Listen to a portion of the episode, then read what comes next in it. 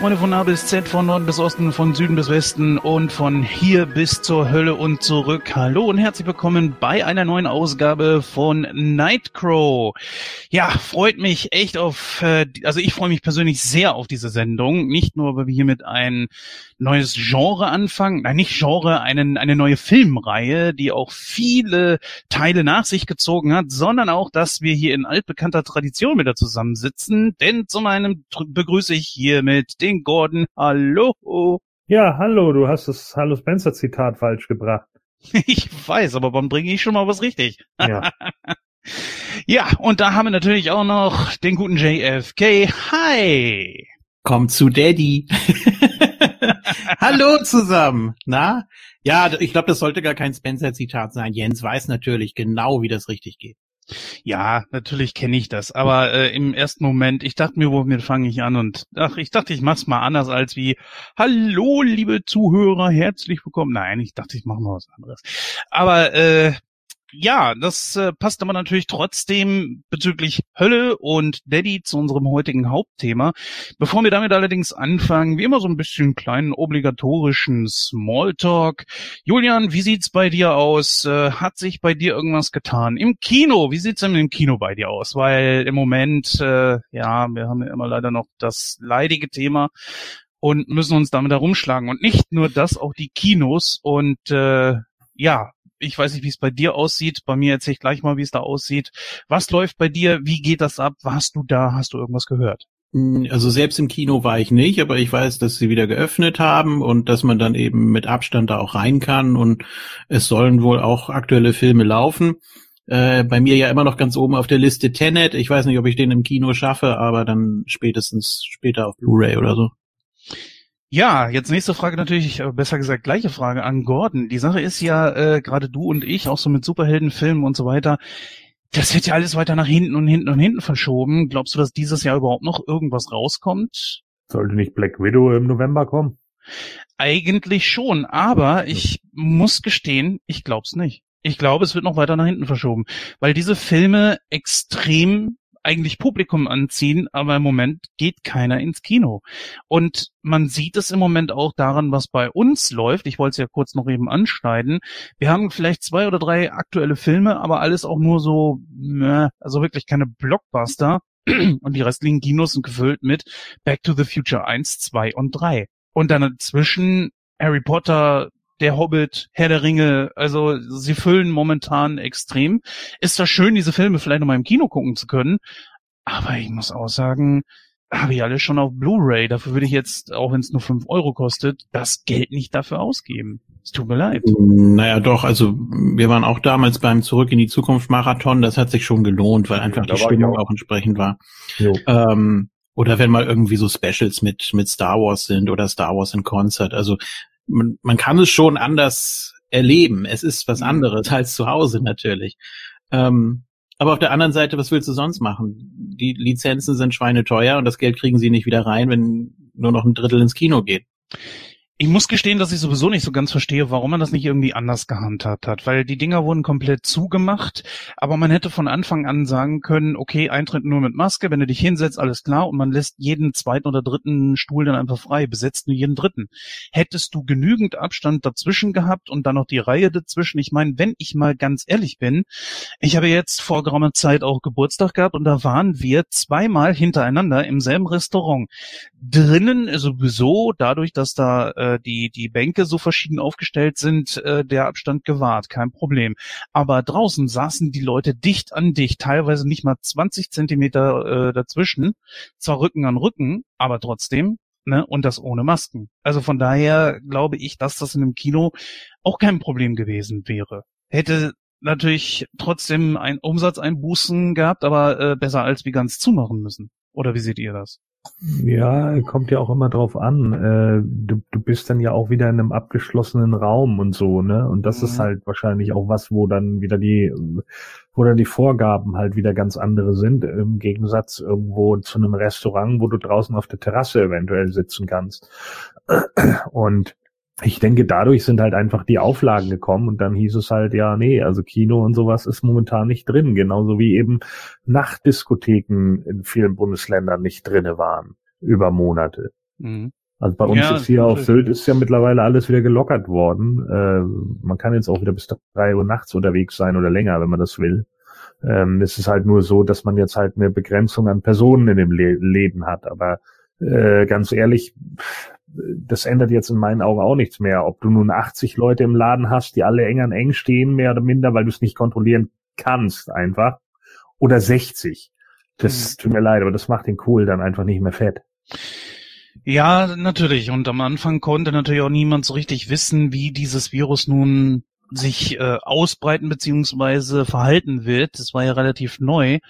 Aber, mh, hm, ja gut. Okay, äh, ich bin ja jetzt nicht gerade unfair. Ich, ist in Ordnung. Den Punkt, den gebe ich, dass man da einfach nicht wusste, was man machen sollte. Und die Fallzahlen gehen ja extrem zurück. Also so ganz falsch können sie es ja nicht gemacht haben. Hm. Gut, ähm, wir wollen aber von dem Thema jetzt einfach mal weg. Das ist sowieso schon überpräsent und uns einfach mal schöneren Dingen widmen, nämlich dem heutigen Film, den wir besprechen wollen. Wie ich vorhin schon gesagt habe, es ist eine neue Reihe, die Hellraiser-Reihe, deren wir uns heute widmen wollen.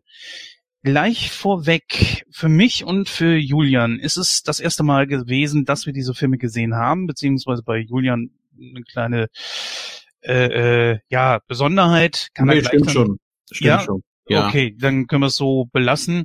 Ähm, auch die verschiedenen Schnittfassungen und so weiter gehen wir gleich drauf ein. Ich habe versucht, mich in diesem Film noch äh, vernünftig einzulesen. Ich hoffe, dass ich bei der Besprechung dementsprechend, äh, bei der Besprechung dementsprechend, okay, dass ich mich einigermaßen was gut beitragen kann. Deswegen würde ich mal sagen, wir gehen jetzt einfach mal rüber und widmen uns Hellraiser. So, meine Lieben, damit haben wir es nun auch endgültig geöffnet. Das Tor zur Hölle. Hellraiser, einer der wohl ikonischsten Figuren, hält damit dann auch noch Einzug hier in Nightcrow, nämlich Barkers Pinhead. Ja, dieser Film aus dem Jahr 1987 war der Beginn einer neuen Reihe, die bis heute Einzug hält, allerdings nicht mehr im Kino, gehen wir aber auch später noch drauf ein. Ich weiß jetzt nicht, ob wir wirklich alle Filme von denen durchnehmen werden, weil ich glaube, das äh, ist dann das ist dann auch ein ziemlicher Abfall. ja, ich weiß nicht, ob man sich durch alle durchquälen können muss. Ich habe mich in den zweiten ein bisschen eingelesen, also ich kenne da auch schon ein bisschen die Geschichte, weil ich denke, dass wir auf den auf jeden Fall bestimmt irgendwo an ein oder zwei Stellen noch eingehen werden, denn die beiden Teile gehen ja ineinander über quasi. Ja, dann kommen wir mal zu der Besetzung. Wir haben Andrew Robinson als Larry Cotton. Das ist kein Unbekannter, der äh, besonders in den 80ern und 70ern auch in, Moment, mein Gott, in diversen solcher äh, Filme mitgespielt hat. Äh, ich kenne ihn zum Beispiel aus äh, dem A-Team, wo er da mitgespielt hat, oder auch aus äh, Chucky. Ja, gucke ich auch ganz gerne mal. Ähm, wo ihr ihn gesehen habt, das könnt ihr gleich dann gerne selber nochmal eben sagen. Claire Higgins, das ist eine Frau, da müssen wir gleich nochmal drauf eingehen, denn äh, ich kam einfach nicht umher. Sie hat mich dauernd an eine andere Schauspielerin erinnert. Ich weiß auch welche, da kommen wir auch gleich noch drauf zu sprechen. Dann haben wir Ashley Lawrence, die jüngste hier wohl in dem ganzen Cast, äh, die auch bis ja, so Anfang oder Mitte der 2000er, also 2000 bis 2010, die 2000er noch gedreht hat, äh, ist auch mehrfach wieder in dieses, äh, diese Reihe zurückgekehrt. Und dann haben wir noch Sean Chapman. Das ist jemand, wo ich sagen muss, dass der ich glaube mir nicht zu Unrecht irgendwie entgangen ist, weil er so viel schon mal gar nicht gemacht hat. Wenn ich hier über die Biografie drüber gucke, ist das wirklich nicht äh, viel. Obwohl das nicht sein erster Auftritt beziehungsweise erste Zusammenarbeit mit Clive Barker war. Ja, dann haben wir noch Oliver Smith als Frank das Monster, beziehungsweise Doug Bradley als äh, Lead Cenobite, beziehungsweise besser bekannt als Pinhead. Ja, und das war schon die Besetzung. Also wirklich sehr, sehr übersichtlich. Der Film hat auch eine knackige Länge von eine Stunde 33 Minuten. Und mittlerweile hat er eine FSK von 16. Das war auch mal anders. Stimmt's, Gordon? Ja, es war sogar äh, deutlich anders, äh, denn der Film ist ähm, bis 2012 in Deutschland nie uncut erschienen. Äh, einfach deshalb, weil er ja diverse äh, Szenen hatte, die einfach als zu brutal eingestuft wurden und auch mhm. äh, als äh, teilweise Gotteslästerung ähm, war äh, ja tatsächlich dann auch in einigen US-Versionen äh, geschnitten, wenn äh, Frank da plötzlich aus der Bibel zitiert, bevor er zerrissen wird. Ähm, das war übrigens äh, scheinbar von dem Schauspieler damals improvisiert. Und sie haben es dann einfach drin gelassen und das äh, hat wohl ähm, ja hat wohl dem Council nicht gefallen und äh, deswegen musste dieser Satz von ihm dann weggeschnitten werden. Äh, es ist wohl, es gibt wohl auch eine Version, wo dann einfach nur irgend so ein Raunen von ihm dann da drüber liegt. So, er streckt ja irgendwie die Zunge raus und sagt, er sagt dann ja den Satz aus aus äh, der Bibel. Und ich glaube, es gibt eine Version, wo nur die Zunge rausgestreckt wird und dann ist da einfach nur so ein Effekt gesetzt. Sehr gut. Das ist auch so richtig ganz toll wieder. Aber ja, gut, wie das dann eben so ist. Ne? In den 80er Jahren sind halt immer unglaublich viele Cuts noch rausgekommen. Äh, äh, auch auf VHS und so, das hatte ich ja schon ein paar Mal angesprochen, auch bei Zombie oder Dawn of the Dead oder wie auch immer gibt's ja auch irgendwie 25 verschiedene Versionen und Bootleg-Versionen und hast du nicht gesehen und irgendwann kam dann der Ultimate äh, Remastered Director's Cut raus und der ist dann irgendwie 163 Minuten lang oder so und ist auch genauso langweilig, weil, weil da irgendwie 30 Minuten lang nur Palaver drin ist, das den Film null vorantreibt. Na, das ist eben häufig irgendwie der Fall gewesen bei Horrorfilmen, also dass es dann ja auch unglaublich viele verschiedene Schnittversionen gab. Robocop 2 ist auch so ein schönes Beispiel dafür. Äh, das wäre natürlich auch mal ein Film, Robocop oder so, die man mal besprechen könnte. Ähm, von daher, äh, also das sind halt äh, ist halt nichts Unübliches einfach gewesen in den 80ern und 90ern, äh, dass natürlich Cut-Versionen dann eben rausgekommen sind. Und von den TV-Versionen im deutschen Fernsehen brauchen wir gar nicht sprechen. Ne? Die, die sind so übel zusammengekürzt. Ich glaube, im deutschen Fernsehen lief der mal mit 73 Minuten oder so. Boah. Ja, und dann weißt du ja, was alles fehlt, ne? Ja, ja gut, es ist kein Wunder, ne? Wenn man sich diese Szenen dort anguckt, die sind ja wirklich äußerst brutal. Ähm, wollen wir mal kurz eben erzählen, worum es in dem Film geht? Soll ich das übernehmen oder wollt ihr gerne? Wie sieht's bei euch aus? Mach doch mal, du bist. Du machst das immer so schön. Ja. Ja, also man kann es tatsächlich sehr einfach runterbrechen. Wir haben hier den Charakter Frank Cotton, der eine, einen mysteriösen Würfel erhält von einem Fremden, der dann auch sagt, so, ja, eigentlich ist das schon immer so dein Würfel gewesen. Er öffnet mithilfe dieses Würfels das Portal zu einer anderen Dimension, also quasi mehr oder weniger die Hölle. Da gehen wir gleich noch genauer drauf ein. Äh, die Bewohner dieser Dimension bezeichnen das äh, so oder auch so, je nachdem. Sie selbst sehen sich eher so als, ja, Forscher, kann man das so sagen? Ja, lassen wir es mal so. Engel Und, für eine, Dämonen für andere. Ja, ja, genau. Also aber sie sind eher so, ja, Forscher, mehr oder weniger. Aber gut, gehen wir gleich noch drauf ein. Jedenfalls ist es so, dass äh, einige Jahre später, es ist gar nicht gesagt, wie viele Jahre später, zieht dann plötzlich sein Bruder in dieses Haus ein, wo er dieses Tor geöffnet hat. Und während des Einzugs verletzt sich sein Bruder an einem Nagel, rennt er zu seiner Frau hin, die just eben in genau diesem Zimmer ist, wo Frank dieses Ritual gemacht hat. Blut tropft auf dem Boden, nicht gerade wenig, weil er sich den Handrücken aufgeschnitten hat. Und mit dieses Blutes, weil das eben auch genau die Stelle zu sein scheint, weil da ist es im zweiten Teil wohl auch so, dass genau eben an der Stelle, wo ähm, die Julia müsste das sein, ne? Ist das richtig geworden? Julia, die im zweiten Teil dann zurückkommt? Das ist ja die, ne? Ja, das ja auch, kann sein, ja. Ja, genau. Die ist ja auch auf dieser Matratze gestorben oder was das da war und wird da auch wieder belebt. Muss scheinbar wirklich der Ort sein, wo diejenigen dann entsprechend gestorben sind, beziehungsweise in die Hölle gezogen. Auf jeden Fall äh, ähm, kann, ja. Ganz kurz, ist die Julia nicht auf der Treppe da zusammengesagt? Ja, ja, genau. Deswegen bin ich da, ja, aber kommen wir gleich drauf. Ja. Äh, das wird auch der Satz des Abends. Jedenfalls ist es so, dass er sich einigermaßen wieder zusammenrappeln kann. Äh, sein Körper setzt sich aus den minimalsten Körperteilen, die es überhaupt zum Leben irgendwo braucht, wieder zusammen.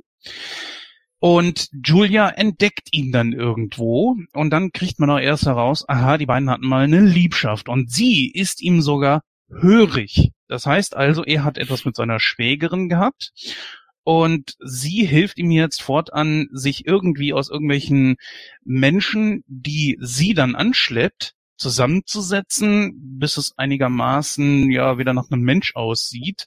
Irgendwann kommt es natürlich so weit, dass er selbst seinen Bruder angreift und sich dann quasi seines Körpers bemächtigt und dann auch aussieht wie er, worauf dann seine Tochter, die Kirsty, ihn dann auch für ihren Vater hält was in dem Moment, ja, der Körper von ihm sieht natürlich ziemlich entstellt aus, aber Frank hier als äh, äh, Larry sagt dann ganz klar, äh, ich habe hier mit mal mit deinem Onkel gekämpft. Er hat es zwar nicht gesagt, dass er deswegen so entstellt aussieht, aber das hätte man in dem Moment dann gut einbinden können, dass das deswegen so ist, weil man muss sich vorstellen, so dass das Ohr ist zerlaufen und irgendwo hat er Blut und Glibber und hast nicht gesehen. Ja, letzten Endes äh, holen sich quasi Barkers Pinhead, äh, die die und die anderen Zenobiten äh, Frank wieder in die Hölle zurück. Das schaffen sie mit Hilfe von Kirsty sagen ihr eigentlich aber auch, äh, weil sie hatte nämlich versehentlich auch den Würfel geöffnet. Wer den Würfel öffnet, der muss mit. Sie sagt dann aber auch, das war vorher, äh, passt auf, ich kenne da jemanden, der ist euch entwischt. Das will äh, Pinhead erstmal nicht so richtig wahrhaben, aber es ist natürlich wahr. Frank ist entkommen und sie sagt, pass auf, wenn ich euch den wieder beschaffe und ihr den zurückbekommt, lasst mich laufen. Das war die Abmachung. Daran halten sich die Zenobiten aber erstmal nicht. Trotzdem kriegen sie Kirsty nicht. Sie holen sich Frank in äh, diese andere Dimension zurück. Und quasi endet damit der Film. Der einzige äh, Überlebende ist äh, der Freund von Kirsty und Kirsty selbst. So, ich hoffe, das ist einigermaßen gut wiedergegeben, sogar ein bisschen länger als ich wollte. Aber ja, ich würde mal sagen, hier steigen wir einfach mal ein. Äh, im Kino wird den keiner von euch gesehen haben, oder? Ich mein, Wir waren glaube, sieben, also. ja, ich war ja, keine sieben, aber. Ich hab mich damals da rein. Nee, du warst ja schon 16, du hättest ihn ja gucken können. Du ja. bist so ein Arsch. äh, Jungs, nur mal ganz kurz. Haben wir nicht eben vorhin auch drüber geredet, dass gerade äh, Zurück in die Zukunft wieder, wieder läuft? Also es gab auch Revivals von diesen Filmen im Kino. Das hätte man durchaus machen können. Ja, hättest du es aber gemacht, wenn es bei dir läuft. Mm -mm. Nee, da hätte ich Angst im Dunkeln. Ja, natürlich. Nein, die Sache ist tatsächlich die, dass mir Hellraiser immer durch die Lappen gegangen ist. Natürlich kennt man Pinhead. Das ist natürlich einfach das Gesicht dieser Reihe und äh, da ist, glaube ich, noch keiner dran vorbeigekommen. Obwohl der ganz besonders in diesem Teil hier einen ziemlich kleinen Auftritt hat, ist das, glaube ich, so mit äh, zusammen wie Freddy und äh, Michael Myers. Das sind einfach Gesichter beziehungsweise Konterfeis, die man einfach kennt. Mit diesem zerschnittenen Kopf und äh, zwischen diesen Kreuzungen da dann jeweils die Nägel durchgekloppt. Das ist schon sehr, sehr ikonisch. Daher kannte ich das natürlich. Ja, ähm, erklär doch mal kurz eben so ein bisschen, Julian, was war denn jetzt bei dir? Du hast irgendwie nur eine halbe Version gesehen oder wie war das bei dir? Nee, nee, äh, ich habe den damals von 13 Street aufgenommen, aber ich glaube nie komplett gesehen. Aber äh, jetzt müsste ich ihn komplett gesehen haben.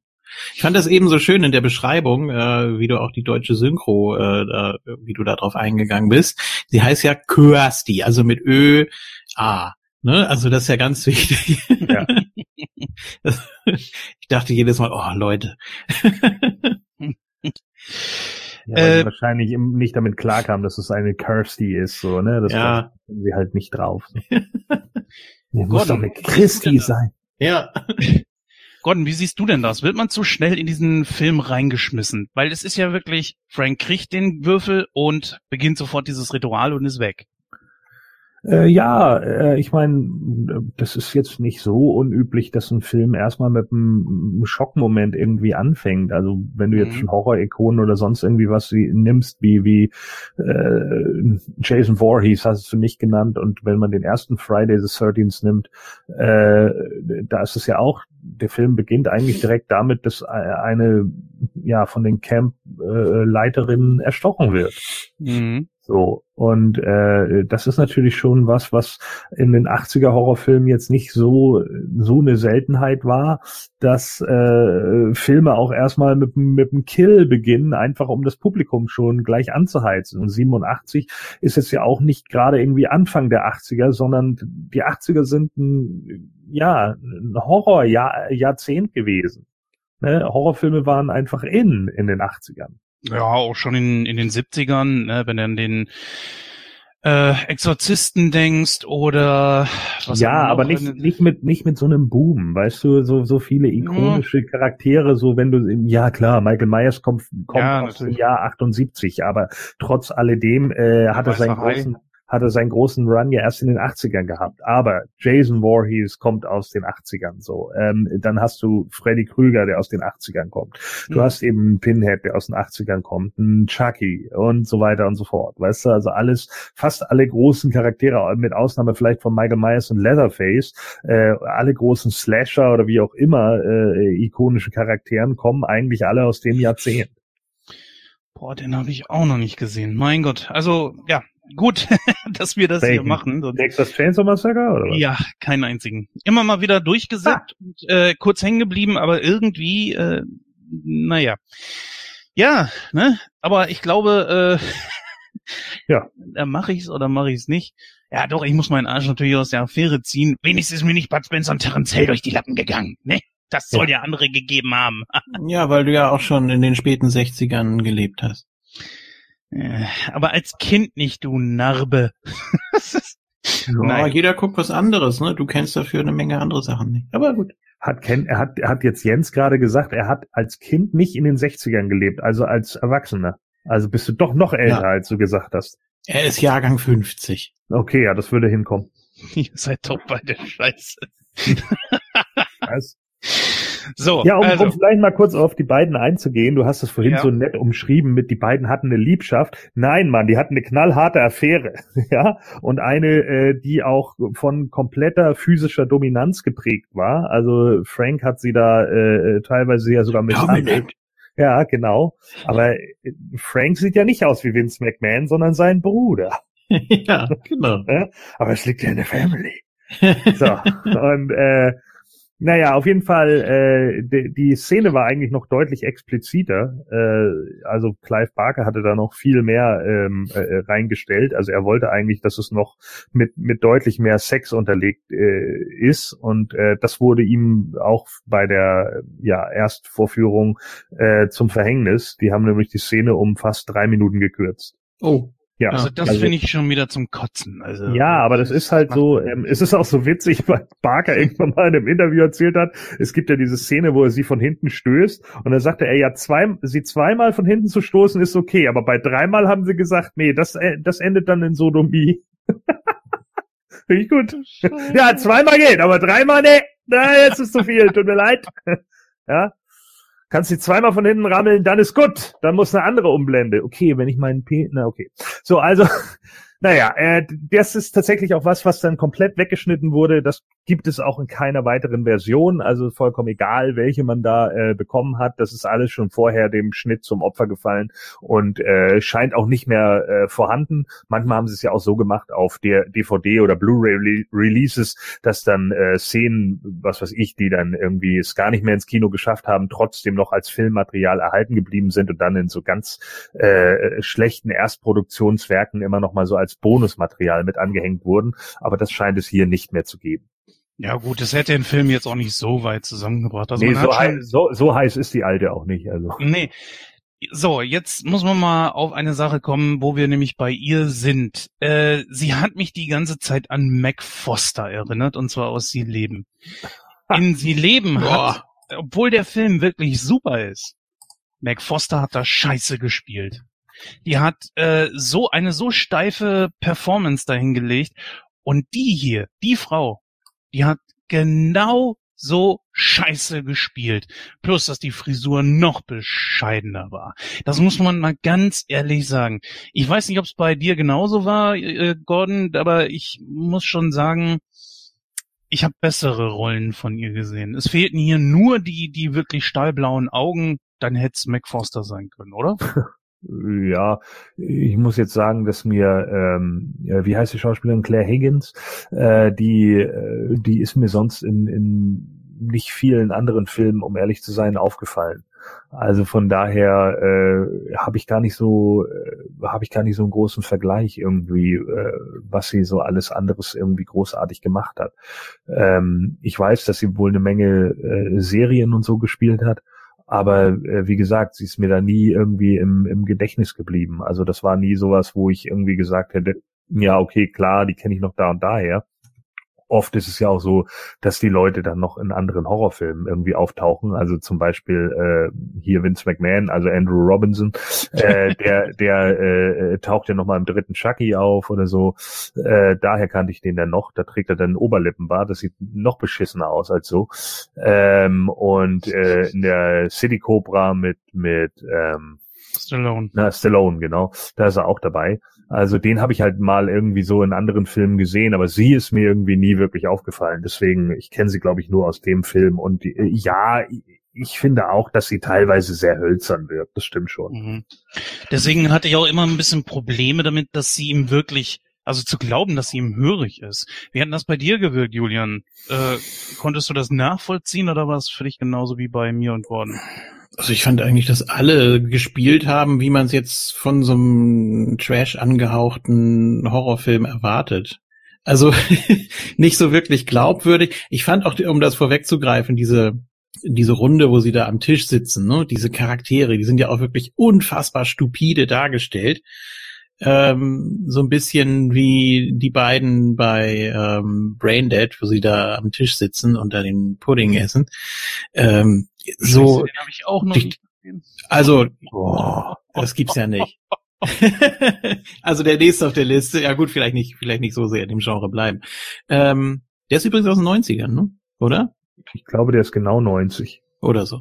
Ähm, ja, jedenfalls, die sind immer so, also das Gruselige ist, entsteht wirklich durch die Dummheit der Charaktere. Also, dass sie so, so, so, so richtig platt und primitiv und Oh nee, so stimmt nicht, er ist von 92, aber Bad Taste ist noch von 87, der erste von Peter Jackson. Ja, ja den habe ich nur einmal gesehen, der war mir dann doch eine Spur zu. Gut? Äh, nee. Wollte ich gut sagen, glaube ich.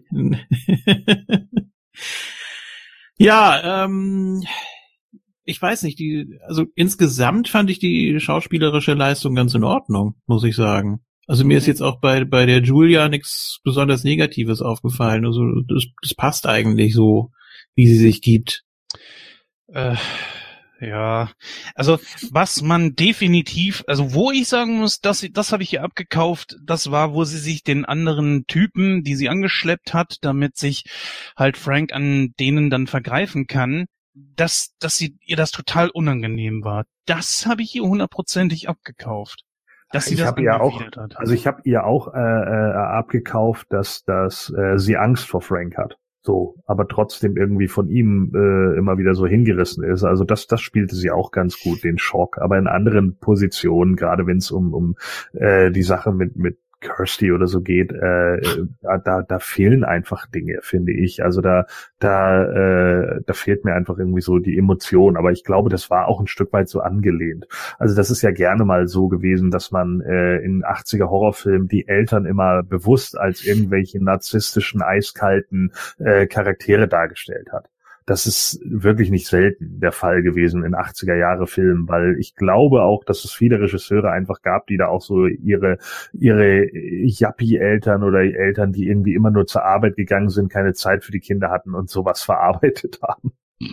Ja. Ja, wer weiß. Also Freitag der 13. ist natürlich auch so ein, so ein Ding, ne?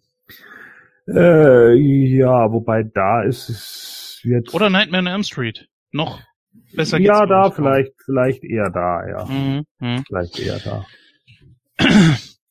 Ähm, die Art und Weise der Darstellung, wie Frank langsam aber sicher wieder zurückkommt, die ist natürlich richtig creepy. Also das ist teilweise so aus dem, äh, wenn ich das jetzt richtig gesehen habe, Stop Motion und ja. äh, aber gut. Ja. Mhm. Ich muss sagen, Stop Motion ist somit einer der ältesten Techniken überhaupt. Ich, ich, ich, sobald ich jetzt zurückrechnen kann, King Kong ist das erste Mal, wo es mir aufgefallen ist. Also der wirklich aller, allererste. Ja. Und ja, das ist, weiter weiß ich jetzt nicht, sonst kenne ich keinen älteren Film, aber ich muss sagen, Hammer. Dies, diese Technik hat zumindest was Horrormäßiges immer noch nicht die Wirkung verloren und ist besser als jedes CGI, weil es irgendwas total abgespacedes, total creepiges hat. Ich, ich kann es nicht sagen.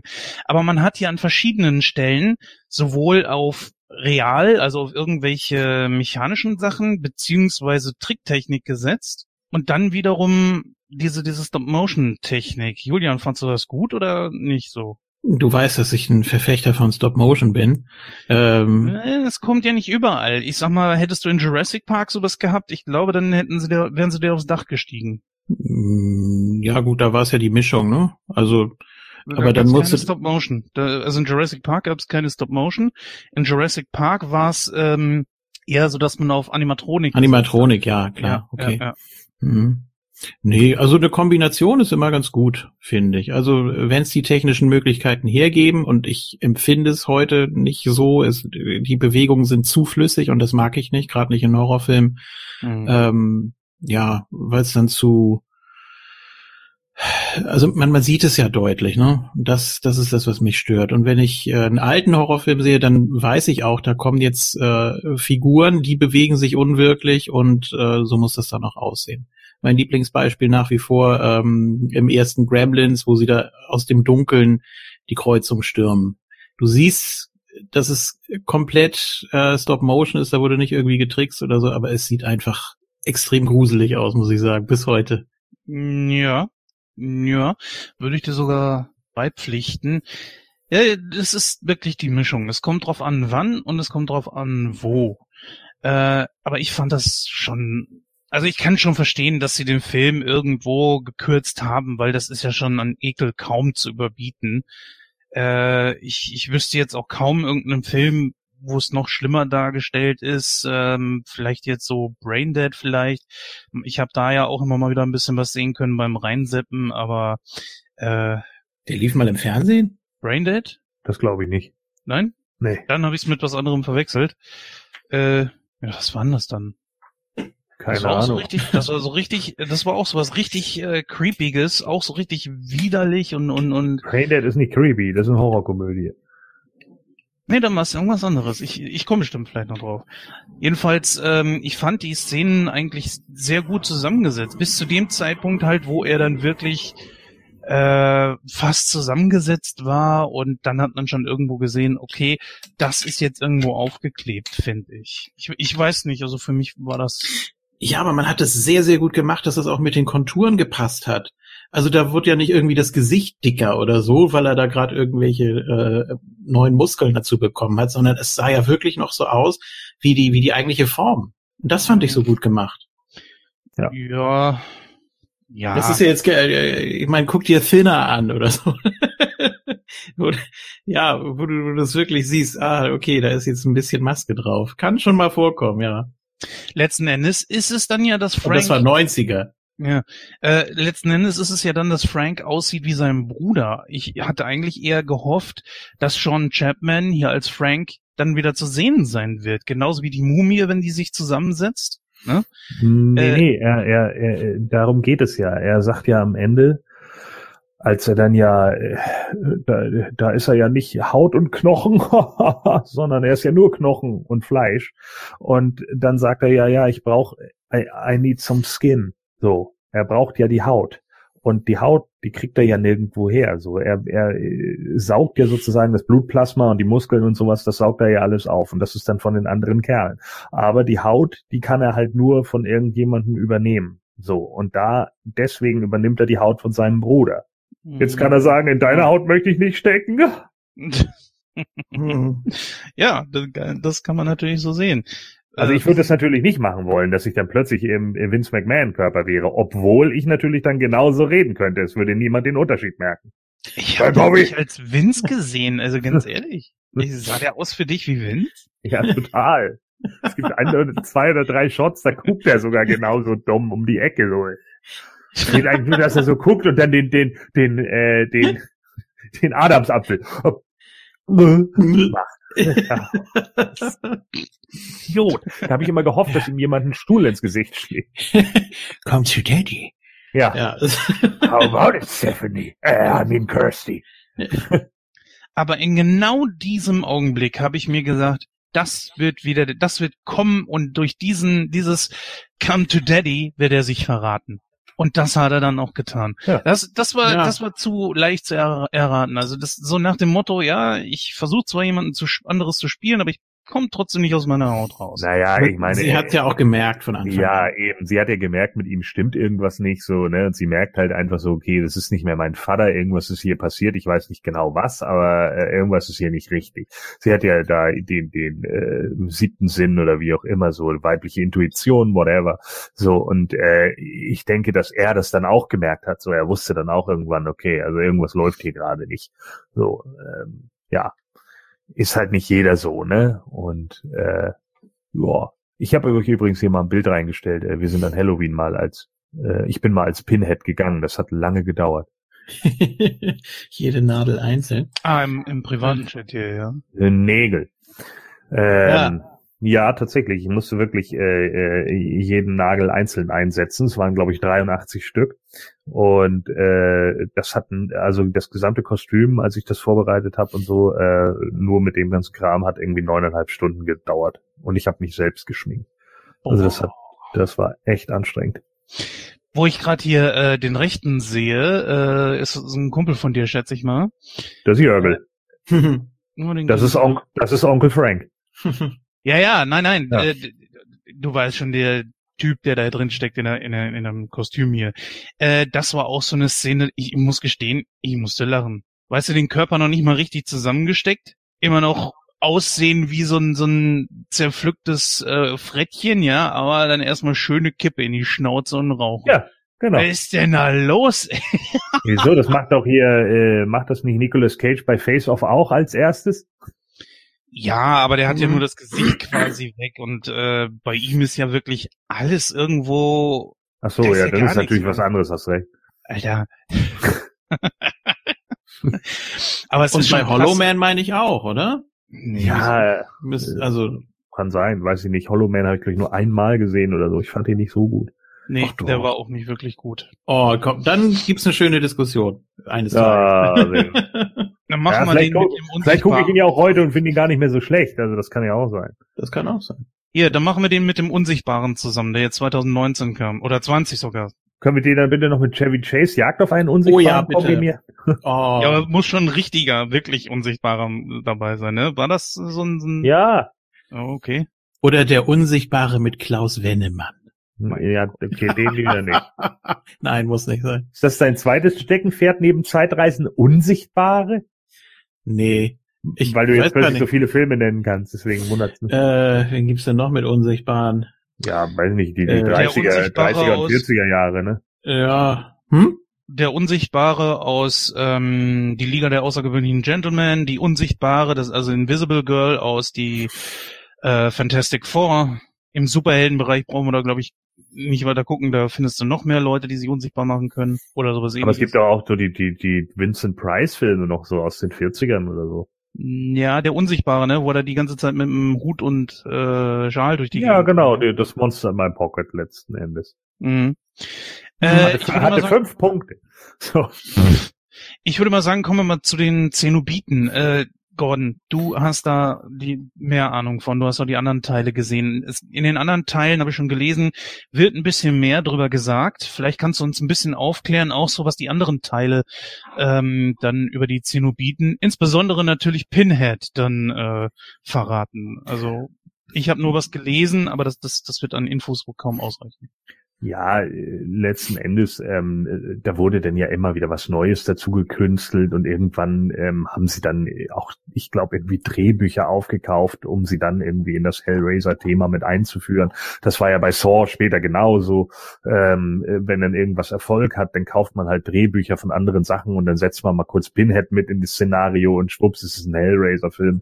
Äh, das ist teilweise so ein bisschen anstrengend. Die Zenobiten sind eigentlich irgendwie angelehnt an Mönche, ähm, und äh, es hat relativ schnell wieder so durch die Nebendimension und durch dieses ganze, äh, durch diese ganze Brutalität und so, äh, ist es ganz schnell mit mit der Hölle assoziiert worden.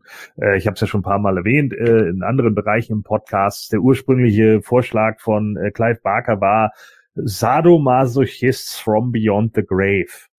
Ja, also das war ein Titel, den er vorgeschlagen hatte. So, also mhm. Sadomasochisten, äh, die äh, ja from beyond the grave, was würde man sagen, nach dem Tod lebend, wie auch immer, äh, die halt äh, ja deswegen auch ne Engel für einen, Dämonen für andere. So, die einen finden es halt nicht gut und die anderen total toll. Und es gibt ja auch Leute, die sich ja an Haken aufhängen lassen, weil das dann irgendwie einen Adrenalinschub gibt und so. Und es gibt ja auch die ganzen Bondage-Leute, dann hast du nicht gesehen.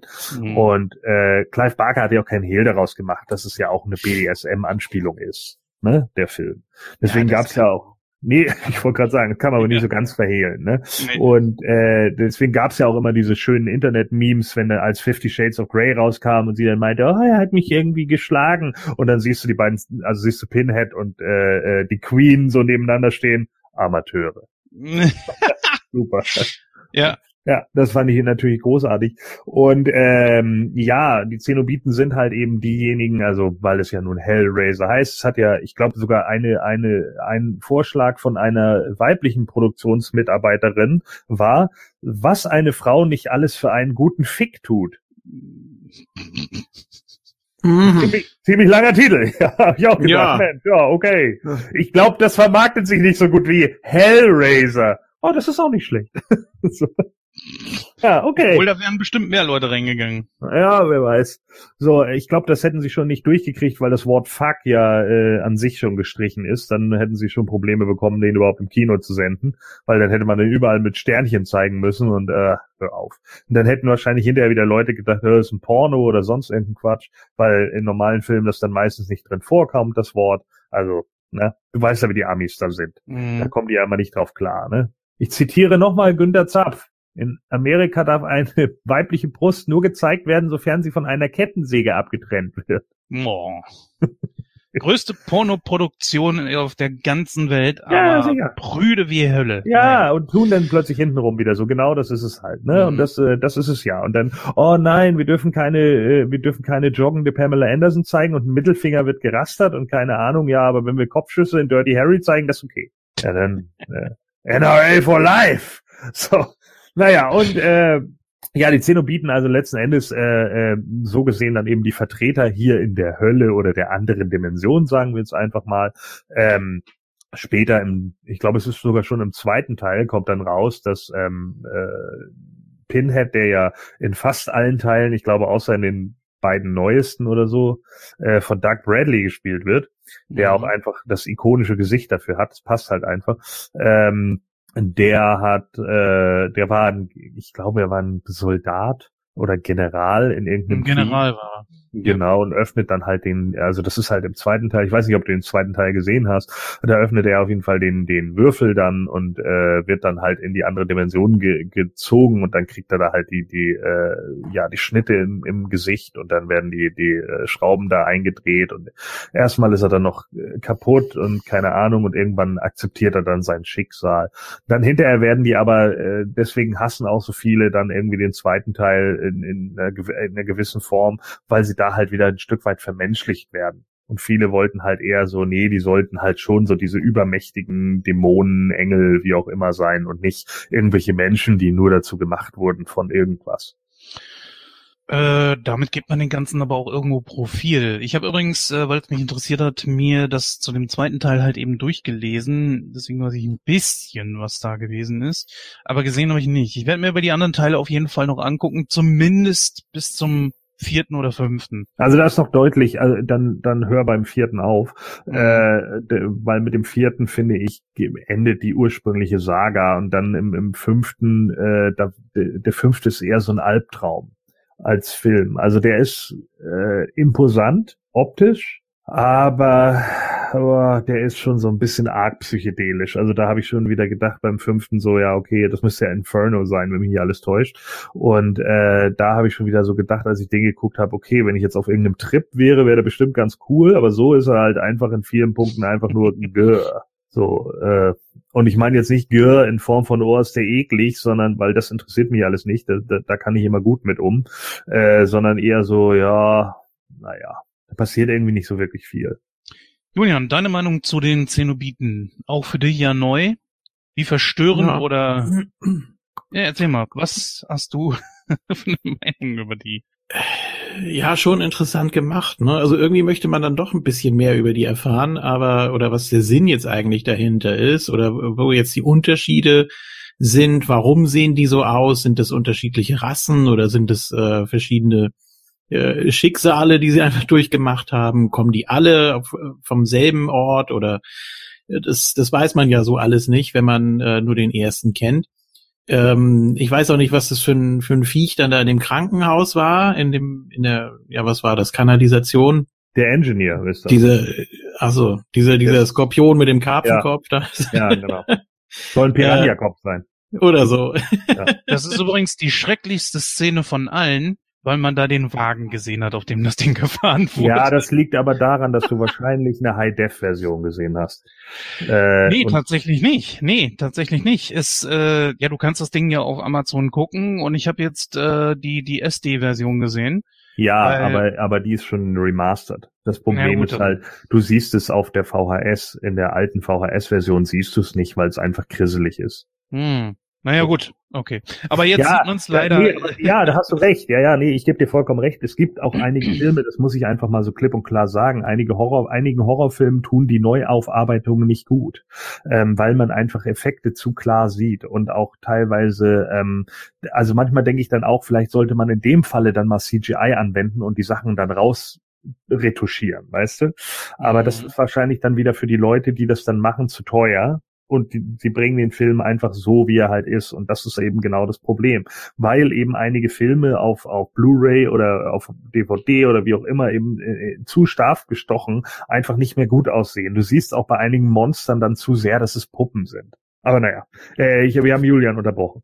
Nee, ich habe mir da so Gedanken drüber gemacht, wie gesagt, wo die herkommen, ob die unterschiedliche Geschichten haben und so, aber im Prinzip wird das ja nur so ganz kurz angedeutet. Ne? Die haben alle dieselbe Aufgabe, sollen alle irgendwie unterschiedlich aussehen. Ähm, ja, und dann vollstrecken sie eben und keiner entwischt ihn, zumindest bis zu dem Zeitpunkt. Und ja, ja wie so ein Tribunal eben. Und äh, ja, dann habe ich den Gedanken auch irgendwann wieder verworfen, aber ist wahrscheinlich schon ganz interessant, die Hintergründe, oder? Weiß ich nicht. Ja, ähm, im dritten Teil werden ja drei neue Zenobiten kreiert. Äh, die, die bastelt Pinhead sich ja letzten Endes selber aus irgendeinem so Kamerateam. Deswegen hat auch dann einer eine Kamera im Kopf und ein anderer kann, glaube ich, äh, CDs schießen. Äh, ja, das ist dann auch wieder so, ne, das ist dann halt auch nur irgendwie wieder wilder, weirder Kram. Ähm, die, die, ja, die Gimmicks sehen ganz cool aus, aber die Charaktere sind halt schon so ein bisschen lächerlich. Äh, wenn man sie allerdings dann so anguckt mit der Kamera im Kopf und sowas, da hatte ich dann sofort wieder den Eindruck, ah, daher hat Star Trek also seine Borg geklaut. Hm. Ob das zeitlich so hinkommt? Naja, Hellraiser 1 ist von 87. Ja, da, da startete die Reihe gerade. Ja, eben. Und ich glaube, die Borg kommen ja in der ersten Staffel noch nicht, oder? Nein, nein, in der ersten nicht. Aber ich glaube in der zweiten, in Zeitsprung mit Q. Ja, eben.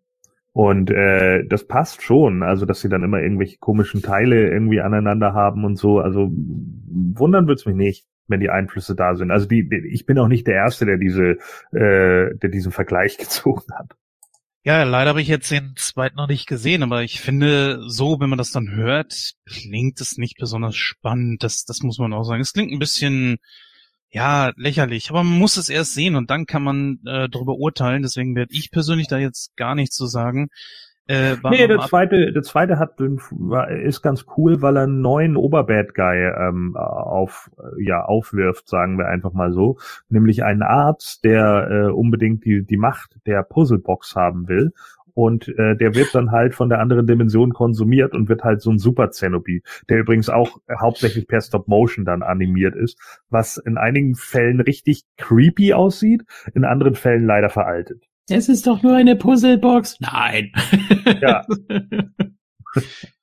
Diese Puzzlebox sieht übrigens sehr, sehr gut aus. Also das war ja, glaube ich, sogar von so einem ähm, Typen, der auch solche solche Teile da macht, ne, so so Zauberwürfel ja. quasi. Ja, sah wirklich gut aus. Ich könnte mir sogar vorstellen, ohne jetzt nachgeguckt zu haben, dass es mit Sicherheit ein geiles Souvenir ist, was sich einige Leute dann irgendwie in die Regale stellen oder so. Ja, es gibt äh, ja auch welche, die sich tatsächlich auch noch verformen lassen und so, die sind schweineteuer, die Dinger. Ja, das kann ich mir sogar vorstellen. Ja. Aber wäre wirklich ein cooles Souvenir.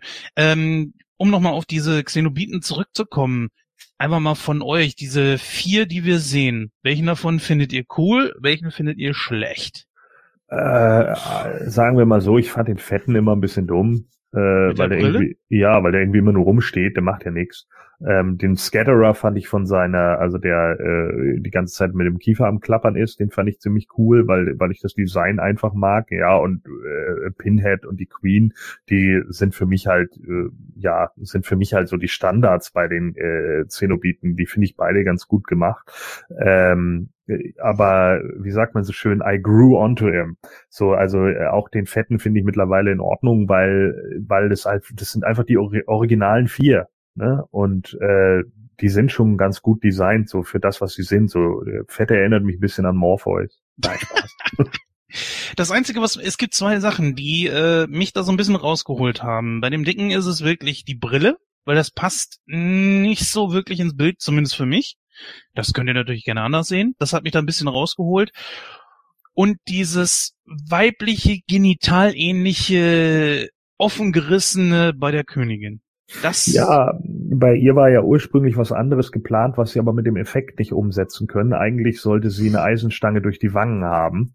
Äh, das war aber irgendwie e-, effekttechnisch nicht zu machen und deswegen haben sie sich dann auf den Hals beschränkt und da wollte dann wohl, ich glaube sogar, ich weiß nicht, ob es Clive Barkers Vorschlag war, aber auf jeden Fall wollte irgendjemand dann, äh, dass es so vaginamäßig mit dem Stachel drin aussieht. Hm.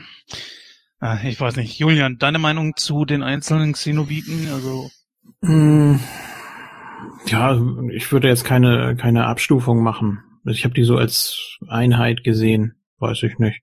Waren, wie gesagt, ganz gut gemacht. Äh, jetzt kommen wir mal auch schon fast zum Ende. Man merkt eigentlich auch, wie, wie dünn eigentlich so die Story dann im Prinzip auch ist. Nee, das Original ist eine Kurzgeschichte, ne?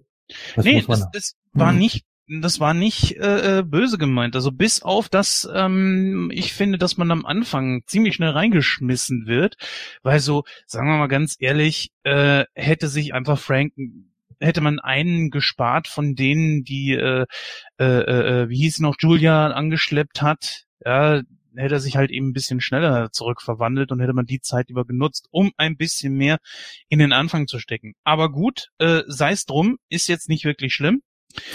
Ich finde, Frank hat da schon genug reingesteckt. Oh. Ah.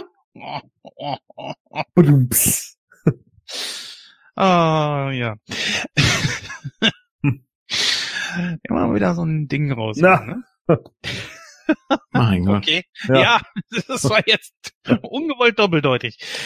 Äh, ich finde einfach, sonst passt eigentlich so das Pacing. Es ist äh, nicht schlecht gemacht, aber für den zweiten Teil auch sehr gut, weil man einfach mehr wissen möchte. Wer sind denn eigentlich diese Xenobiten? Vor allen Dingen, sie sagen ja für die einen dies, für die anderen das. Äh, Im Titel, im Deutschen zumindest, steht ja auch noch Hölle.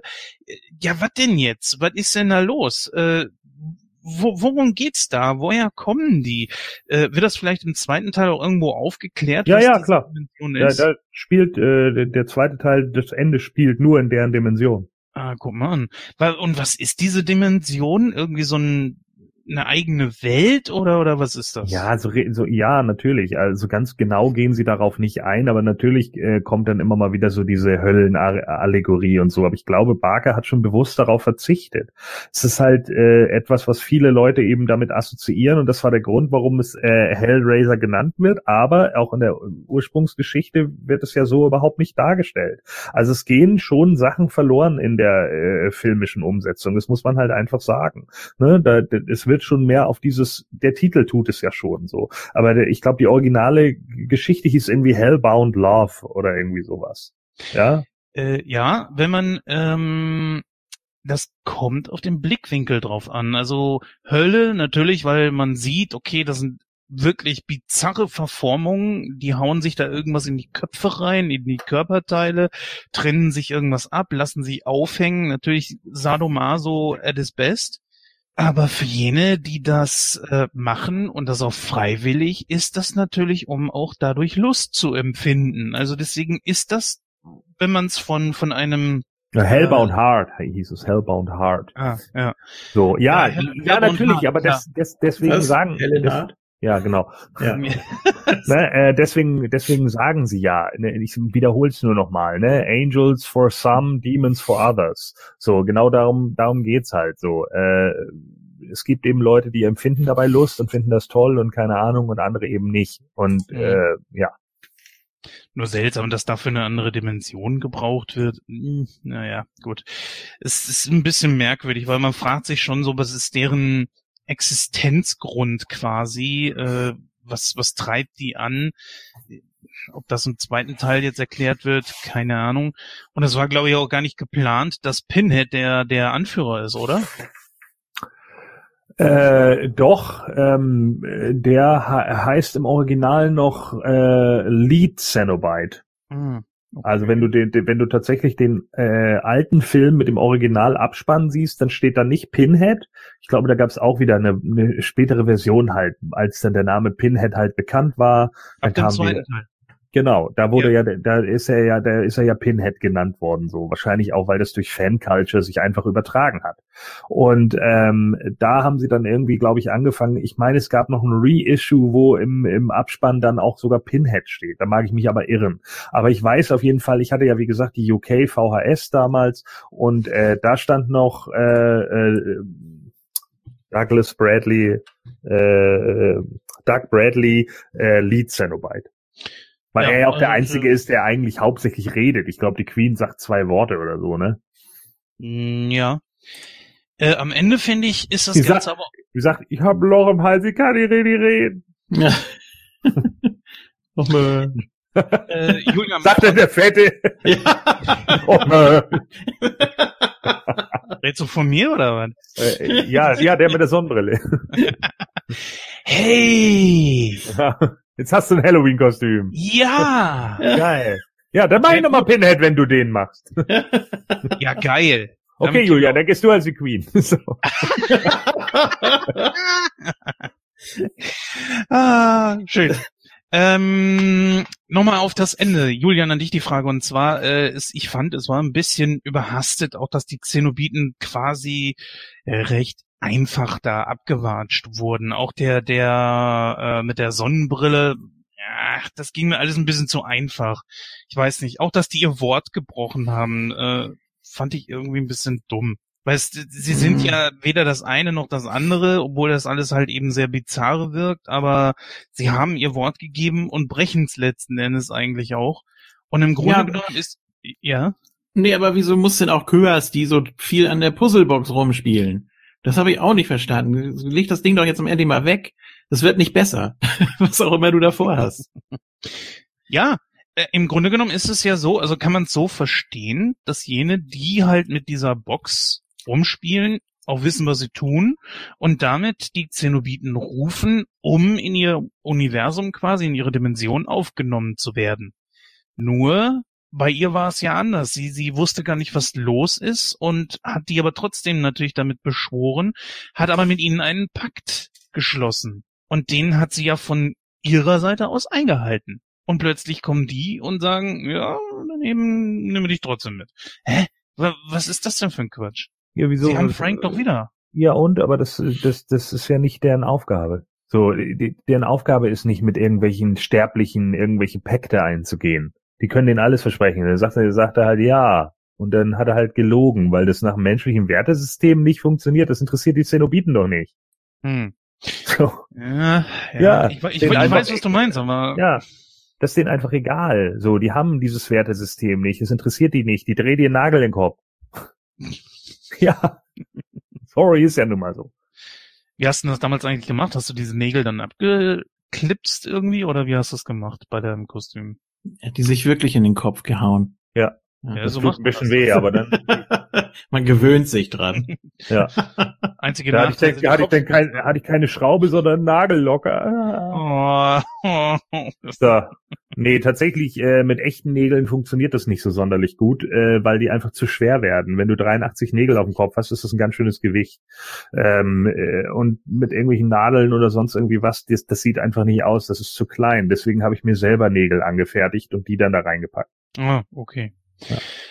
ja, Jungs, das war eigentlich schon so großartig, äh, was wir da bes hätten besprechen können. Ich würde mal sagen, wir gehen auch langsam aber sicher schon zum Fazit über. Dann wird es halt eine kurze, knackige Ausgabe und ja, vielleicht ergibt sich ja nochmal irgendetwas, wenn ihr, also an Gesprächs äh, Gesprächsstoff, wenn ihr euer Fazit abgebt. Ich würde jetzt einfach mal sagen, Julian, fang einfach mal an. Was würdest du diesem Film geben? Was hast du noch quasi beizutragen? Schwierig. Ähm, es ist ja immer sehr subjektiv, ne? Also ich gebe ungern jetzt irgendwie Kultstatus-Bonus, weil es ja erstmal um den reinen Film geht, ne? Wenn du sich dann später drüber unterhältst und sagst, ja, das war ein Meilenstein der Kinogeschichte, weiß ich jetzt gar nicht, ob das hier überhaupt der Fall war, aber ähm, oh, der hat schon Geld ja, gezogen. Ja, ja, natürlich, klar, bestreite ich auch nicht. Ist ja jetzt, ja, ich habe ihn bis heute nicht gesehen und eigentlich mag ich das Genre relativ. Bin jetzt natürlich kein absoluter Freak, was das angeht, aber ähm, ich kenne schon ein bisschen was und, und mag auch viel davon. Also so ist es nicht.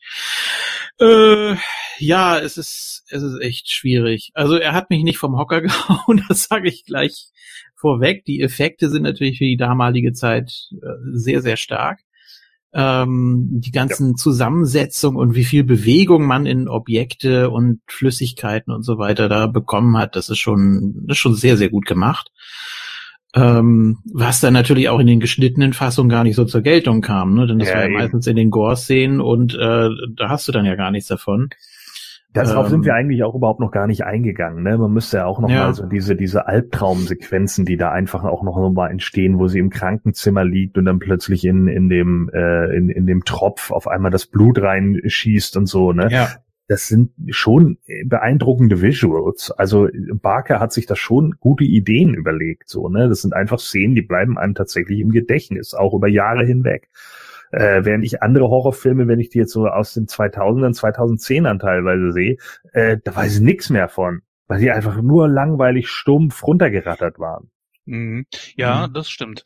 Äh, ich finde diese Szenen gar nicht, aber irgendwie, ja. Als die da das erste Mal aufgetaucht sind, auch wo so vor diesem komischen Skorpion-Typen da weggelaufen ist, auch wenn man da, da so den Fahrwagen gesehen hat, äh, nichtsdestotrotz fand ich gar nicht so wichtig einfach, weil irgendwie, also in der Situation frage ich mich, der, der Film will das eine transportieren, sagt ja aber wiederum das andere. Das Tor zur Hölle soll es ja irgendwie nicht sein, ist nicht so eine richtige Übersetzung des Ganzen, auch wie Pennant das dann entsprechend rüberbringt aber auf der anderen Seite wiederum wird genau das eben zelebriert mit nichtmenschlichen Monstern und so weiter. Da geht ja dann auch, äh, da ist das dann mehr so dieser Horror-Effekt und nicht dieser Sadomaso-Effekt. Also das, da ja, aber Wir deswegen ist es doch nicht automatisch die Hölle. Also ich meine, du würdest ja auch nicht bei Alien sagen, dass es dann die Hölle ist. Nein, das ist ein Planet, wo diese Wesen halt eben sind. Genau. Nicht mal leben, aber. Ja, und deswegen kann man auch hier sagen, das ist einfach eine andere Dimension, die neben unserer existiert und die kann sich halt in unsere Dimension reindrängen, wenn sie es denn will. Deswegen passieren halt solche Sachen. Ne, wie, was weiß ich, das Licht aus den einzelnen Kacheln oder äh, dass sich die Wand plötzlich öffnet und dann ist es halt ein Tor zu dieser Dimension. Hm, guter Einwand. Ja.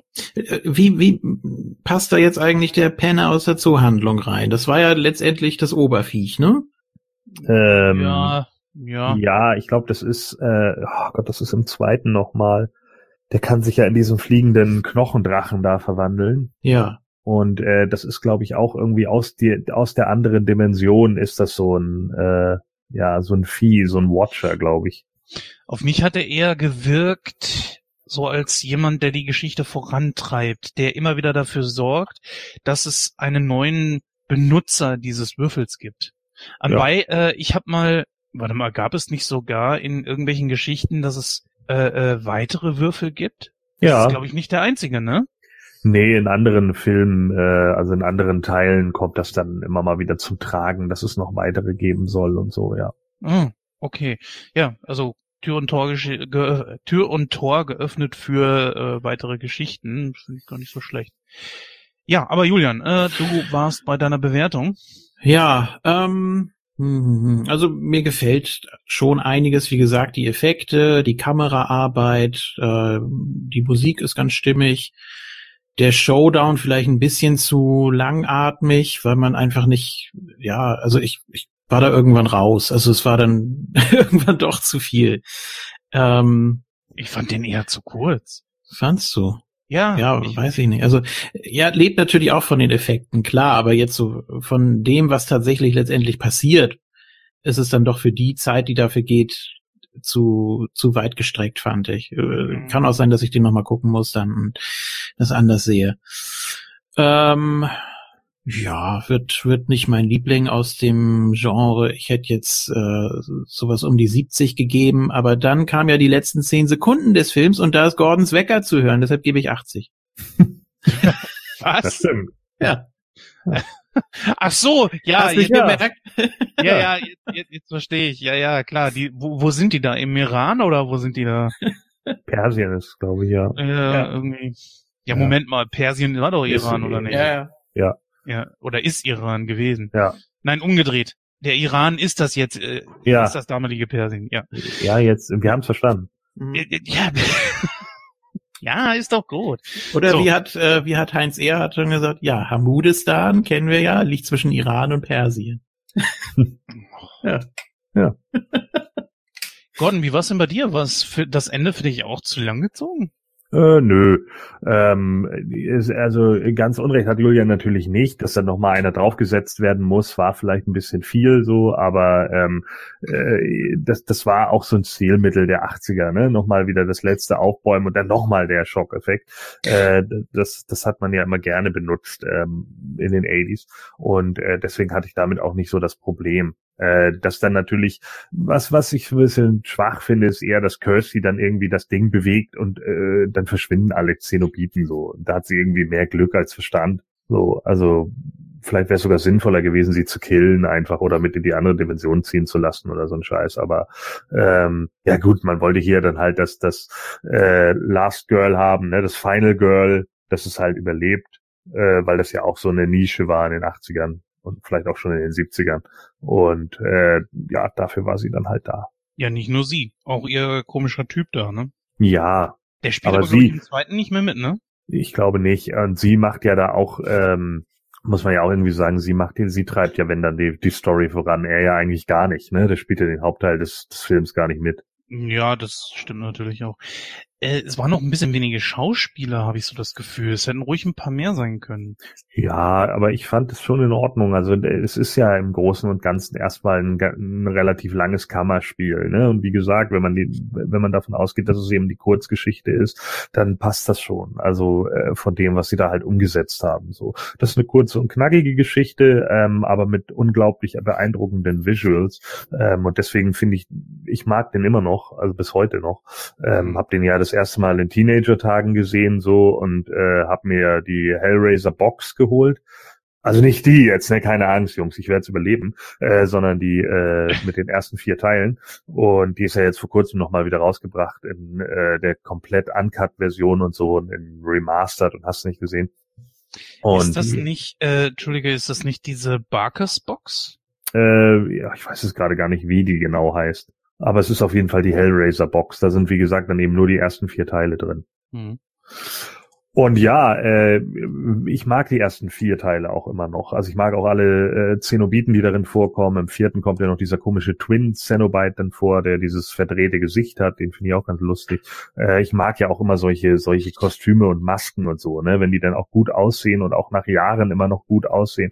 Sowas äh, hat bei mir dann einfach so ein nicht nur Nostalgiebonus, sondern auch so ein Aufwandbonus, weißt du, weil ich mir einfach immer mhm. denke, oh, das so hinzukriegen, dass das immer noch geil aussieht, das ist echt cool. Guck dir mal den Rasenmähermann heute an. Das ist einfach nur Augenkrebs. Ne? Und ähm, ja, keine Ahnung. Also das ist, äh, äh, das ist halt einfach. Ja, genau. Haben meine Augen auch gesagt. Ja, so, dann, ja dann äh, deswegen ähm, muss ich einfach sagen, ich gebe dem äh, 85 Prozent. 85, oh, da bist du von mir gar nicht so weit entfernt. Ja, natürlich auch, weil er natürlich auch eine Ikone wie Pinhead hervorgebracht hat. Ne? Das äh, überhaupt erstmal so ein so ein Charakter zu äh, zu erschaffen, der der die Zeiten überdauert und selbst 2020 immer noch ein angesagter Charakter ist, das ist nicht so einfach. Also ich meine, äh, dass es Jugendliche gibt, die den sehen und ich jetzt aber mittlerweile Schüler bei mir kenne, die Alf nicht wiedererkennen, das sagt schon was aus. Okay. Ja. ja. Die armen Kinder. Ja, es ist, ja. es ist.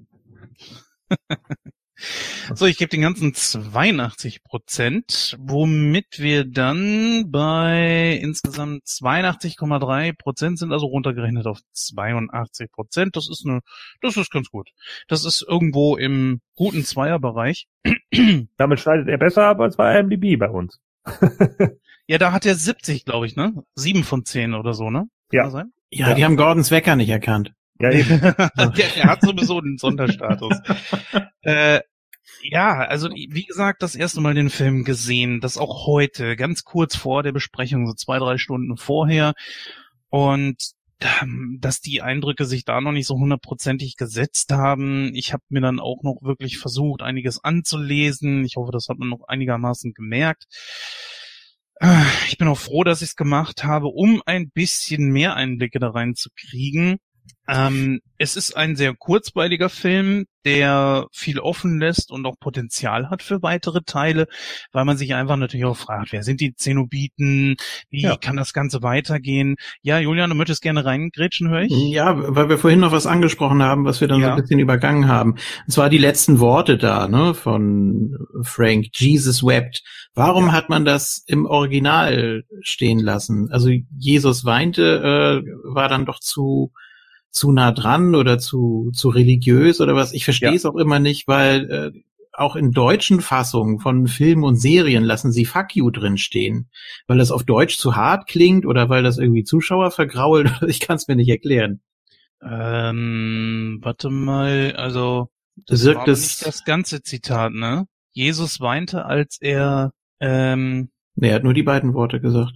Ja. Bist du sicher? Ja, und dann wurde er zerpflückt. Ähm, und das verstehe ich immer nicht, dass du in deutschen Fassungen, also du hast eine deutsche Übersetzung von dem Text, von der Phrase.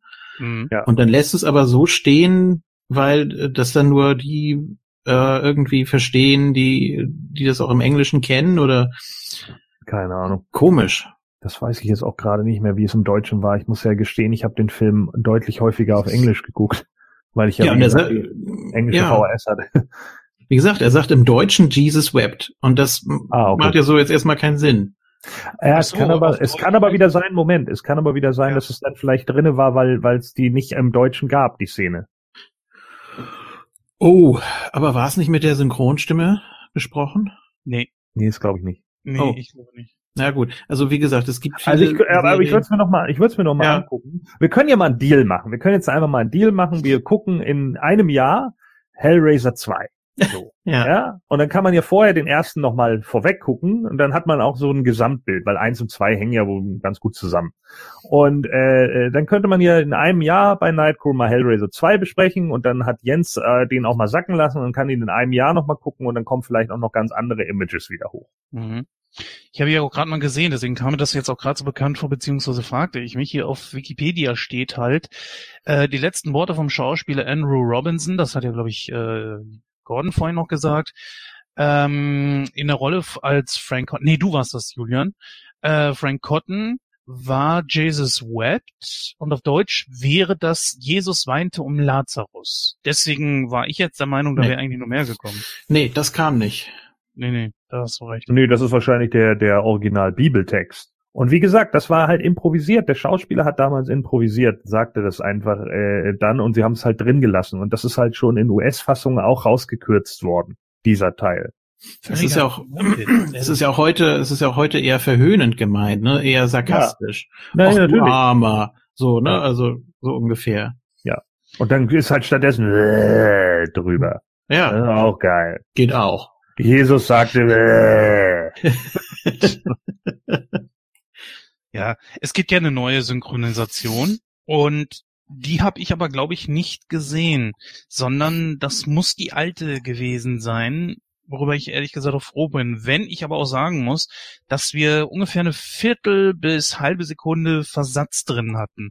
Das äh, ist zwar dann irgendwann ein bisschen untergegangen, weil der Film einen dann mehr interessiert hat, als wie das jetzt wirklich die Synchro wirklich gepasst hat. Aber fand ich irgendwie ein bisschen schade. Und äh, für drei Euro Leihgebühr sollte man anderes äh, erwarten können. Naja, gut, kann man nicht ändern. So, liebe Hörer, damit wären wir auch heute schon wieder am Ende angelangt. Natürlich hoffen wir wie immer, dass es euch gefallen hat. Ihr kennt den ganzen äh, Schmonsens natürlich, Feedback hinterlassen, liken, kommentieren und so weiter und so fort. Also das kennt ihr ja mittlerweile schon alle. Und auch jeder YouTuber rattert das in seinen Videos rauf und runter. Hm. Äh, ja, man kann es irgendwann auch nicht mehr sehen. Ich, ich kann es auch wirklich nicht mehr sehen. Als wenn das das Einzige ist, warum die ihre äh, Sachen da machen. Bei denen, die das kommerziell machen, ja, aber okay. Ähm, in diesem Sinne sage ich einfach mal Tschüss, bis dann. Und äh, ja, wir hören uns in der nächsten Ausgabe, was immer da noch drankommen wird. Tschüss, tschüss. Ja, hat wieder Spaß gemacht. Ich habe so während des Films noch gedacht, ja, man geht auf dies und jenes nochmal ein, aber letztendlich unterm Strich also inhaltlich hat er jetzt nicht so viel hergegeben, wo man noch lang und breit drüber diskutieren könnte. Ähm, vielleicht gibt sich das ja nochmal mit einer äh, zukünftigen Feedback-Ecke, wenn da jetzt noch was kommt von euch, liebe Hörer. Ja, ansonsten äh, seid auch das nächste Mal wieder dabei. Hört auch gerne bei, bei Moontalk rein, moontalk.net. Da geht's dann direkt zum, also zur Audioshow-Seite von moonsold.de. Könnt ihr auch beim Cyborg mitdiskutieren. Äh, alles weitere lasse ich jetzt mal weg. Das ist ja nicht Moon Talk hier. Aber ihr könnt euch da gerne mal reinfuchsen. Ähm, ja, dann war's das für dieses Mal. Und äh, ja, ich weiß nicht, ob ich die anderen 35 Teile gucken werde, aber so ein bisschen interessiert mich die Geschichte dann doch. Bis denn. Tschüss. Gordon.